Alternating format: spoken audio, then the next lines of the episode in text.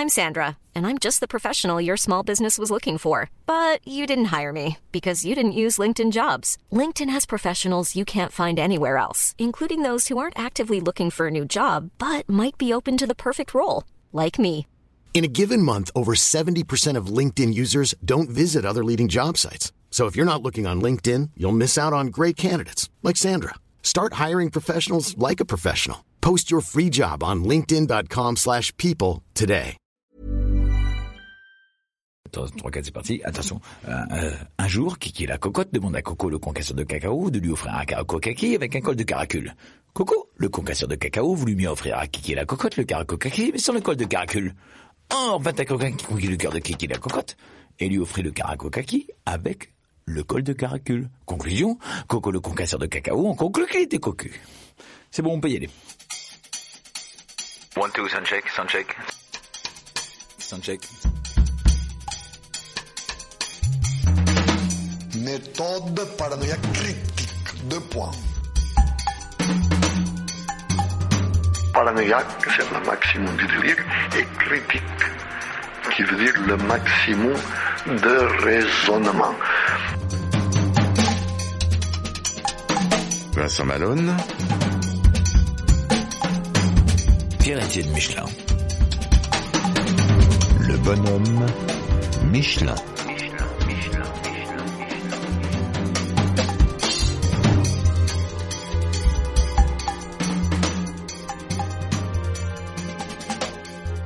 Pierre-Étienne Michelin, bonjour. Bonjour Vincent. Nous allons parler de quoi aujourd'hui? Du nanotiming. C'est la décomposition de chaque seconde. Et à quoi ça sert de parler de nanotiming? Alors, le temps est inintéressant.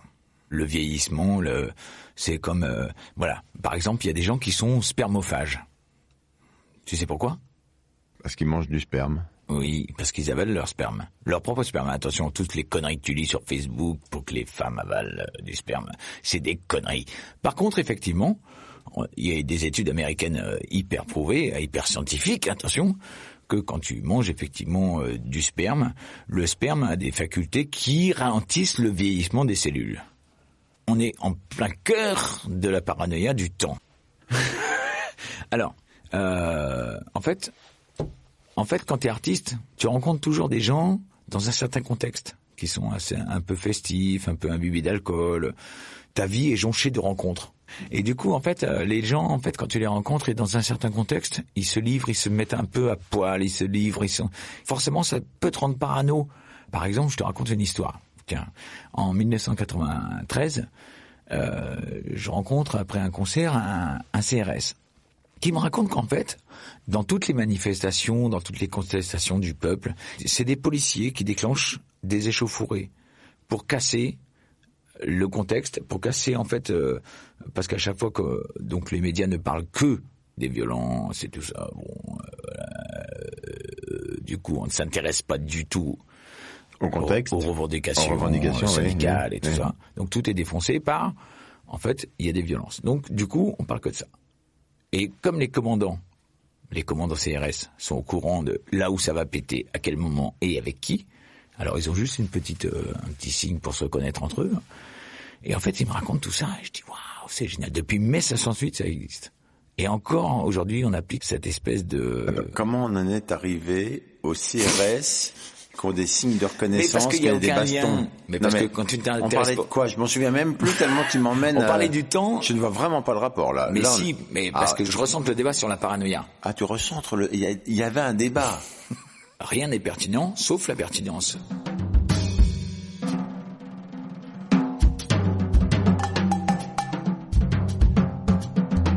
La neuropsychiatrie, c'est vachement intéressant parce que tu te rends compte que les mecs ils rigolent pas quoi.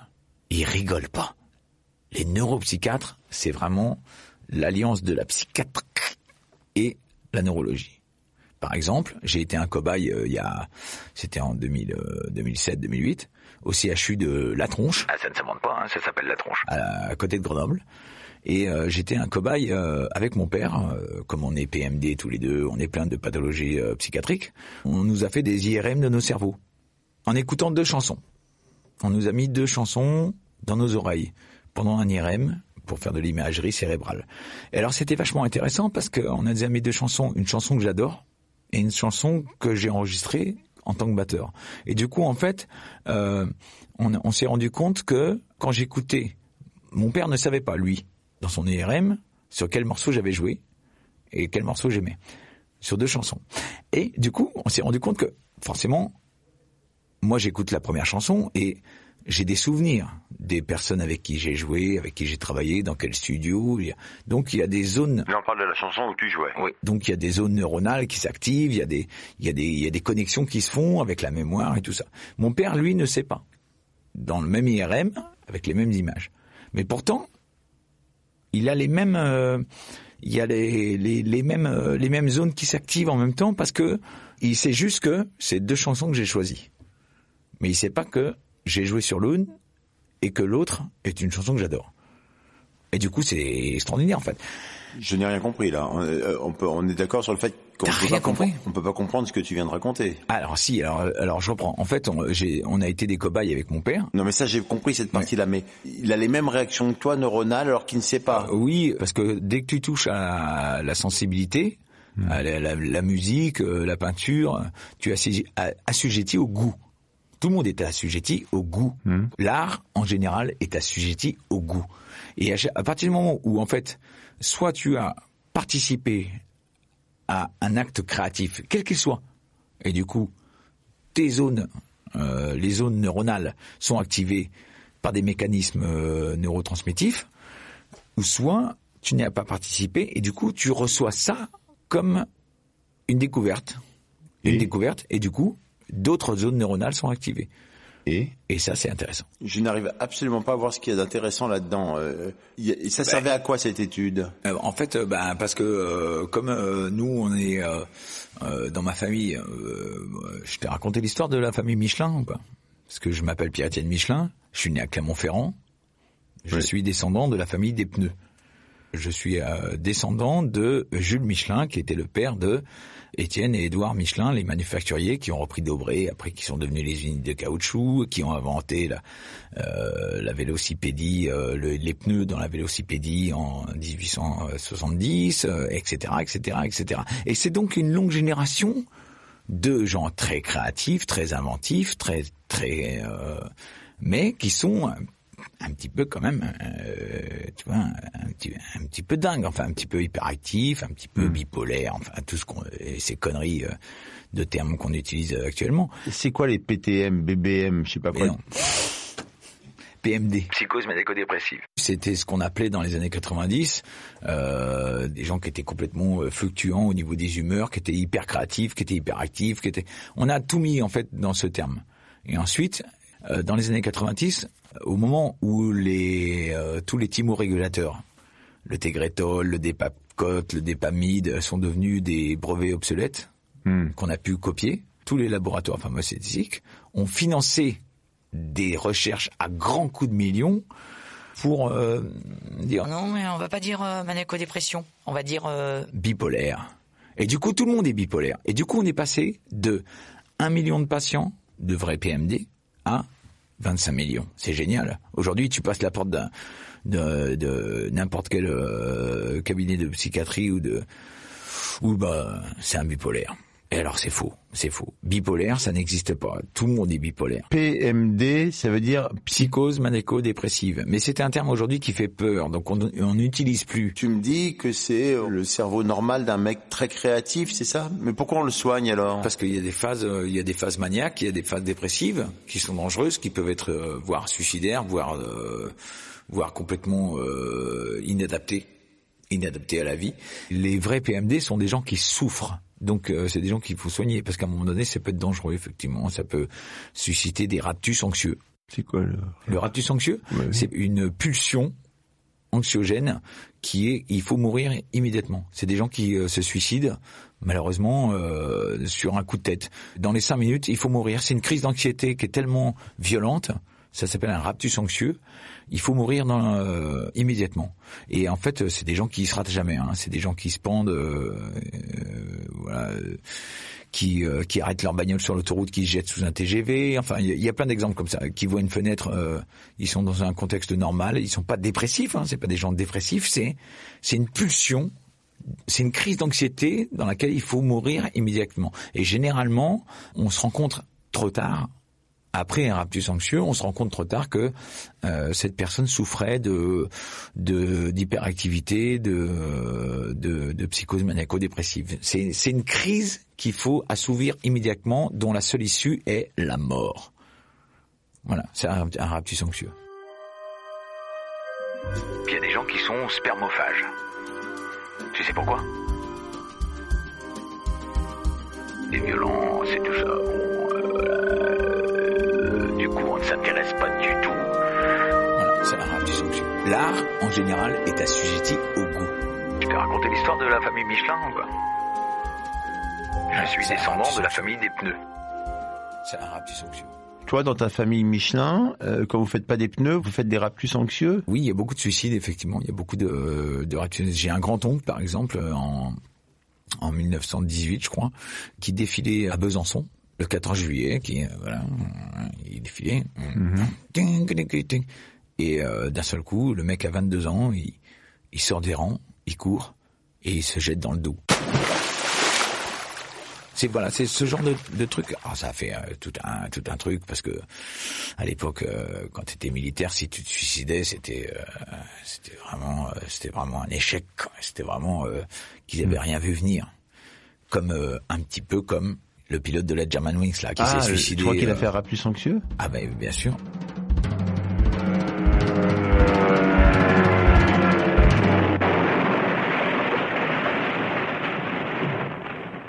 Puisqu'on parle de parano, c'est le sujet de cette émission. Bien sûr. Je te le rappelle. Oui, si mais tu, parles de tout et de n'importe quoi. parce que je, je tourne autour. On peut parler de la peur du fou. On a toujours caché les fous, on a toujours voulu les les enfermer, et c'est depuis euh, 40 ans que maintenant, avec la neuropsychiatrie, on s'intéresse un petit peu aux mécanismes des anxiétés, des, euh, des peurs, des, des paranoïas. La paranoïa est une pathologie, hein, d'ailleurs, euh, je te rappelle. Une pathologie euh, qui peut être extrêmement handicapante et extrêmement qui peut empêcher toute relation sociale, toute euh, toute euh, vie professionnelle et tout ça.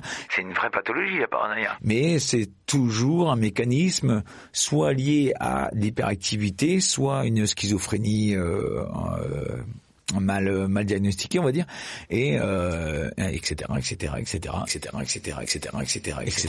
Quand on est PMD, on est PMD, on est obligé de se soigner en fait. Alors le problème. Justement, c'est que on a foutu sur le marché en fait des anti-épileptiques. Le- La lithiumie, les traitements au lithium, Hmm. Quand tu es PMD, justement, c'est un thymorégulateur, c'est que tu fais une lithiumie. Le lithium, c'est un oligoélément, c'est dans ton sang. Normalement. Tu devrais avoir, tout le monde a généralement, euh, faut pas dépasser euh, 0,80 grammes par litre de sang De lithium. de lithium. Mhm. C'est un oligoélément qui est sécrété par le cerveau. Normalement, c'est ce qui est censé réguler ton humeur. Et il se trouve que effectivement, on a découvert que un manque de lithium, une hypolithiumie, ça veut dire que t'as pas assez de lithium. J'ai compris. oui. Il faut prendre des, des cachetons de lithium et tout ça. Est-ce qu'une hippopotame, c'est qu'on n'a pas assez de potame Peut-être.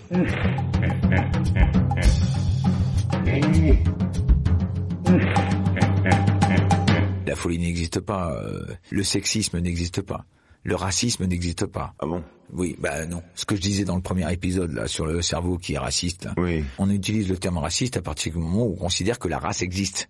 Sauf que euh, on sait que maintenant dans l'humanité il n'y a pas de race, aucune. Ah bon? Oui, bah, si on a des couleurs différentes, si on a, c'est en fonction des, des métamorphoses génétiques depuis toujours. Donc euh, la race n'existe pas. Donc si on est raciste, ça n'a pas de fondement. Le sexisme, ça n'a pas de fondement. Euh, Il n'y a on- pas d'homme, il n'y a pas de femme, tu veux dire? Mais euh, mais on est absolument égal. Oui, mais il y a bien des gens qui pensent que les hommes sont supérieurs, que les femmes sont supérieures. Mais non, ça c'est des conneries qui ont été inventées il y a 5 000, 10 000, Oui, mais c'est ce qu'on 7 000, appelle le 8 000, sexisme. 20 000 ans. C'est ce qu'on appelle le sexisme. Mais aujourd'hui, on a compris que nous avons tous à apprendre de l'autre et que il n'y a aucune différence entre un homme et une femme et Ah qu'il bon? ne devrait y en avoir aucune. À part, à part la vision des choses. Mais ça veut, ça veut pas dire que, part- c'est comme euh, les musiciens. Il n'y a pas de bons ou mauvais musiciens. Il y a que des musiciens à des stades différents. Oui. D'accord? Il y en a qui sont mauvais, puis il y en a qui sont bons, quoi. Non, il y a des Bah, si. non, non. Alors non, je m'offusque contre cette euh, réflexion. Il y a des musiciens à des stades différents. Le stade mauvais, par exemple. Avec les femmes, les hommes, avec les races en général, avec toutes ces conneries là, il n'y a pas, ça n'existe pas. Mais la folie existe puisque t'es PMD. Non, la folie, la folie n'existe pas. C'est pas de la folie, la PMD. On est tous bipolaires, on est tous PMD, on est tous un peu dingues, un peu créatifs, un peu. Regarde, je suis en train de te parler devant un, un, un poster de Salvatore Dali avec la gueule à l'envers. Mais Salvatore Dali, quand même, c'était un mec. Bon, évidemment qu'il était barré complet, qu'il était, mais il était absolument génial. C'est un, c'était un, c'est- c'était un, un créatif compulsif. On est tous des créatifs compulsifs.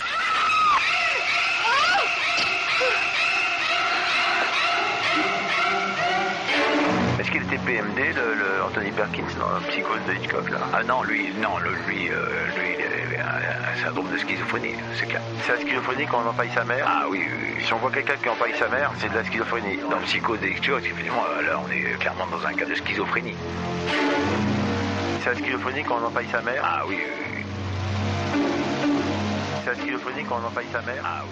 Dans psychose maniaco-dépressive, Maniaco, ça fait un peu aussi... le maniaque. Oui, ça fait un peu les peur. phases maniaques parce que Oui. tu passes en fait de de la psychose PMD, tu ça passes fait de la parce qu'il y a dépression tu tu passes de la euh, du côté maniaque où là t'es hyper précis tu parles waouh c'est génial t'es hyper précis tu fais tu fais une cuisine euh, voilà tu fais le maniaque dans psychose maniaco dépressive il y a dépression et là par contre alors là ça fait plus rien à personne Non. non, ça fait plus rien à personne quand les enfants sont grands. Ça ne vaut pas la peine. De quitter ce qu'on aime pour les faire tourner. Oui, c'est à vous, c'est beau dommage. Beau dommage. Ouais, ouais, très beau. Très belle chanson parce que c'est exactement ça. C'est, euh, ça parle de ça en fait. Ça parle, Ça parle de PMD Oui, ça parle de clairement de. Ouais, ça parle de. Ah ouais? Je savais pas. Voilà, de faire tourner des ballons sur son nez, d'être. euh, Il y, a, un- il y a un film extraordinaire avec José Garcia qui. euh, Un bon film avec José Garcia, faut quand même me dire, est-ce que c'est, oui. Ah ouais, je- alors bon, je partage. Bon, je, je respecte ton goût, Oui. mais euh, non, non, José Garcia est un est un génie de la comédie euh, française. Euh, pour moi, c'est un acteur extraordinaire et qui parle de sujets effectivement où, euh, alors lui, c'est une grande PMD. Patrick Devers. Oui. Tu te rappelles Oui. Coup de tête, enfin voilà. C'est le frère de papier. Bon, voilà. Le donc Raptus anxieux, il s'est suicidé. Ça, ça te fait pas rire quand je te dis que c'est le frère de papier, par exemple Si, ça me fait rire, mais on en rigolera après. Voilà, il s'est suicidé, mais quel gâchis, quoi. Quel Oui. gâchis, parce que c'était un, c'était un comédien extraordinaire qui avait euh, une vraie empathie. Une vraie empathie pour les gens, pour qui- qui- on a tous le fantasme, quand on est un homme, de comprendre les femmes. Toutes les femmes ont le fantasme de comprendre les hommes. Tu connais ce film, euh, L'homme qui comprenait les femmes? Non, enfin, non. À un moment donné, c'est... euh, Mais pourquoi tu me parles de ça, là On parce que je te PMD, dis de là? connaître les autres.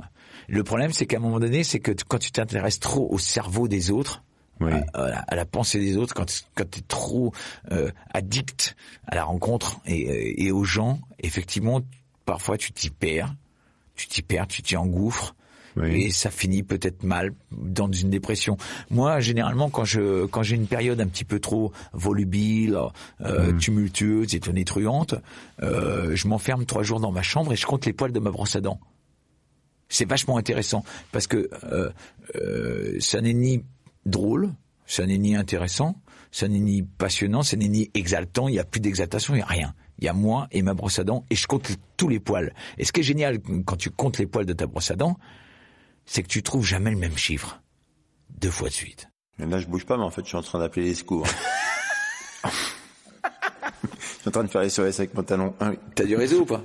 Je, te rappelle, je te rappelle que quand tu quand t'appelles les secours.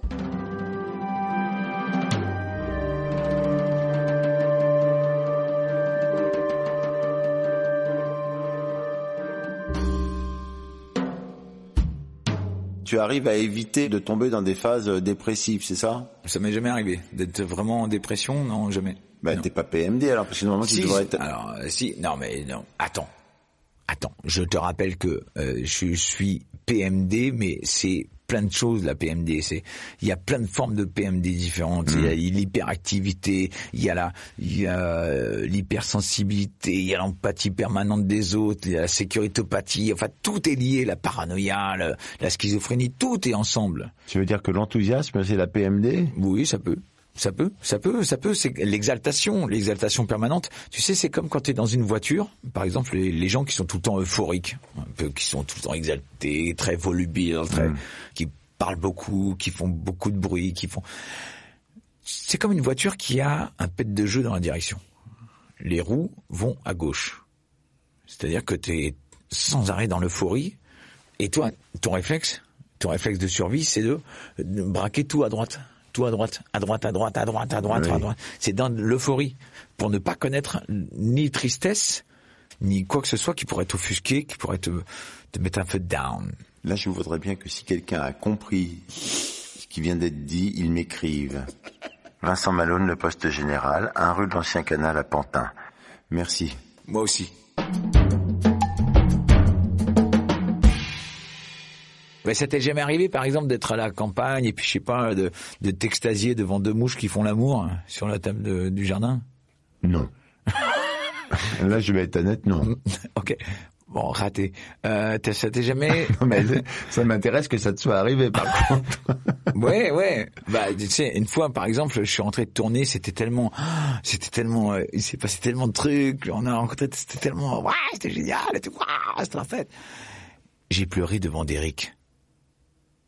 Ma femme m'a retrouvé sur le canapé, j'ai regardé Derrick. Tu Oui. de Derrick Bah c'est oui. Derrick, c'est le flic Et- allemand, hein, Et, qui- euh, oui. et j'étais en larmes. J'étais en larmes de, de- d'empathie pour. Et ma femme était arrivée dans le salon, elle me dit, tu- elle me dit, euh, tu te rends compte que tu es en train de pleurer devant Derrick Oui. Et je lui dis, mais, mais, mais putain, mais parce que, mais c'est génial, le mec, il a été obligé de la tuer, c'était par amour, tu vois, c'est, c'est beau, quoi. c'est- je- Oui, mais ça, ça m'arrive aussi. Ça, Voilà. ça, ça Ben, arrive, ça. Eh ben, eh ben, c'est. euh, Enfin, pas devant alors, Derrick, mais ça, ça veut peut pas dire que t'es euh, PMD. Ça veut dire que t'es, euh, que t'as de l'empathie. Les gens qui pleurent devant, de, les gens qui pleurent euh, facilement au cinéma, qui, Hmm. qui pleurent devant euh, Disney, de- devant un dessin animé, Hmm. qui, qui pleurent devant, euh, qui, qui ou, euh, lors d'un accouchement de, voilà, ton, ton- ton- voilà, c'est- enfin, je pense que de, voilà, et ah, ah, c'est de l'empathie, c'est c'est c'est tu te mets à la place de l'autre quoi, c'est génial et tu vis les choses, tu vis les choses intensément. Donc le PMD est forcément plus empathique, en fait? Je pense oui. Ouais. Beaucoup d'artistes tombent dans les pièges de la PMD, euh, l'alcool, euh, tout ce qui est psychotrope, ça aide à, calmer, ça aide à, créer, ça aide à désinhiber, ça aide à affronter ses peurs, ça aide à, résoudre plein de trucs. Et finalement, en fait, c'est euh, un, un, un pot catalytique. J'ai envie de citer euh, bah, Salvatore Dali, euh, qui était accro à l'absinthe. Enfin, euh, il y a un milliard d'artistes qui, voilà, qui justement, ou, ou euh, bah, justement, par exemple, parlons de la cocaïne.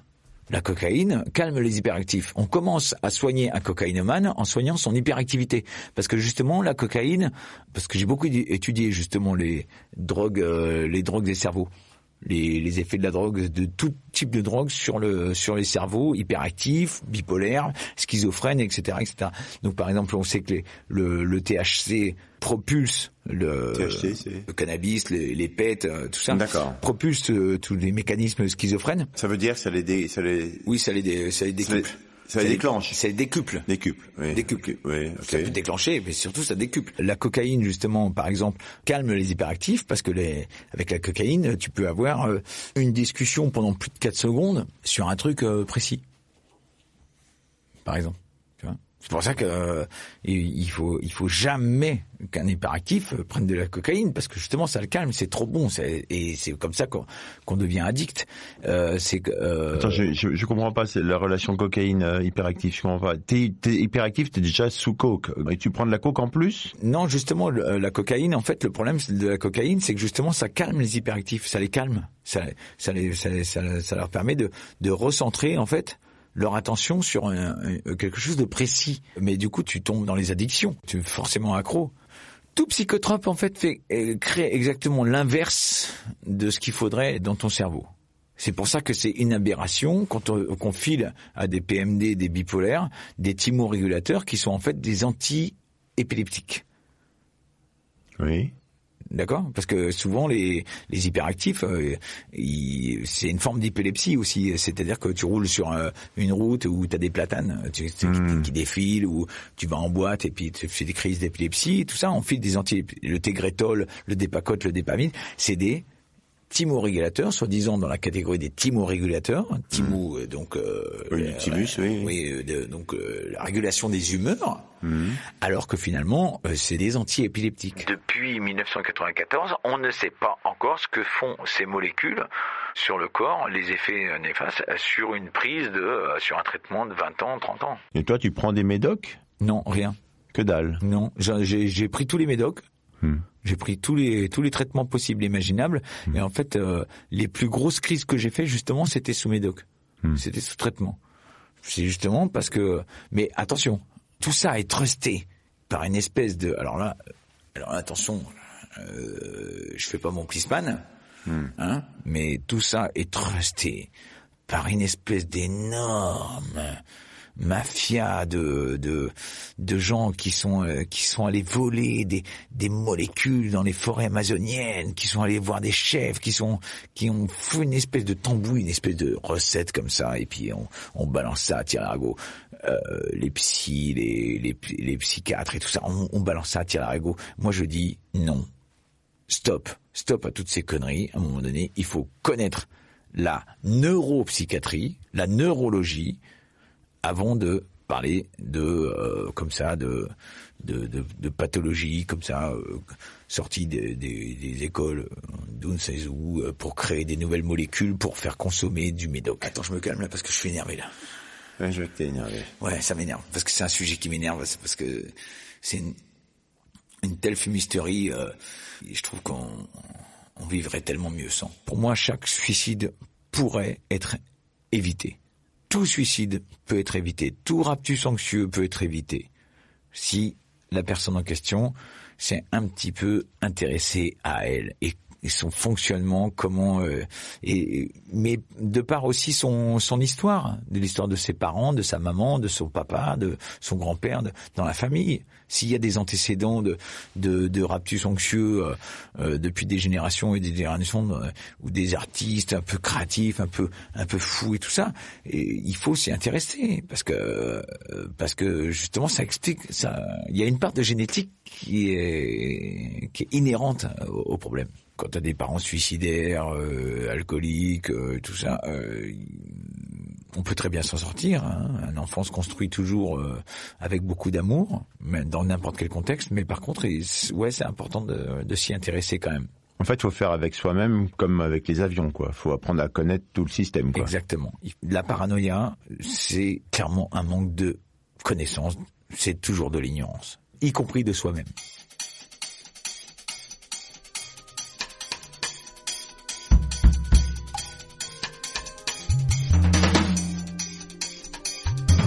Sais que quand tu meurs noyé, c'est une des plus belles morts en fait. Parce qu'au moment où tu acceptes que tu vas mourir, et dès que l'eau, dès que l'eau pénètre tes poumons, tu l'as le lâcher prise. Il y a un lâcher prise qui se crée et tu perds connaissance immédiatement comme euh, une anesthésie. C'est une sensation très agréable en fait. Merci Pierre-Etienne. Merci Vincent. Merci.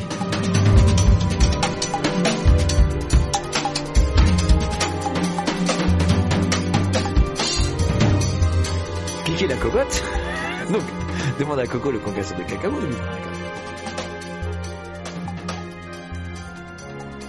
L'extase réside dans chacune des secondes. C'était une émission du Poste Général. Bon, c'est bouclé. Ouais. C'est bon. Ouais, bon, alors là, il y a du trait à faire. hein, parce que-